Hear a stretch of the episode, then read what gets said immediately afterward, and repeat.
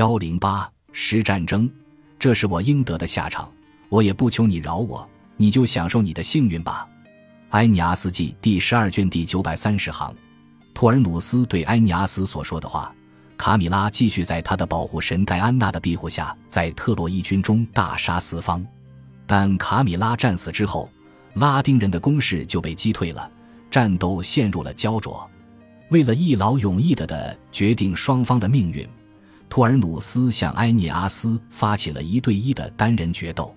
不过，对托尔努斯来说，不幸的是，朱庇特与朱诺已经达成了协议，罗马城依旧将会建立。而朱诺也不会再为难特洛伊人，但朱诺要求埃涅阿斯和他的子民们必须与拉丁人为友，并且从此也以拉丁人这个名字自称。随着他们约定的确立，托尔努斯的命运也在此刻画上了句号。在托尔努斯死后，整篇史诗就完结了。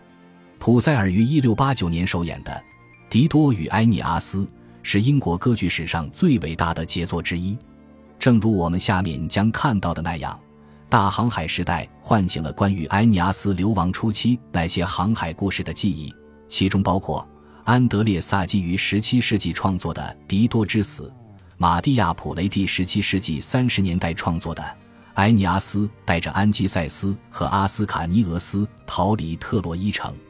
克劳德洛兰创作于1675年的《埃尼阿斯在帕拉廷登陆》和他在1676年创作的。埃尼阿斯和狄多在迦太基，弗朗索瓦佩里尔创作于1646年至1647年间的，与同伴攻击哈比的埃尼阿斯；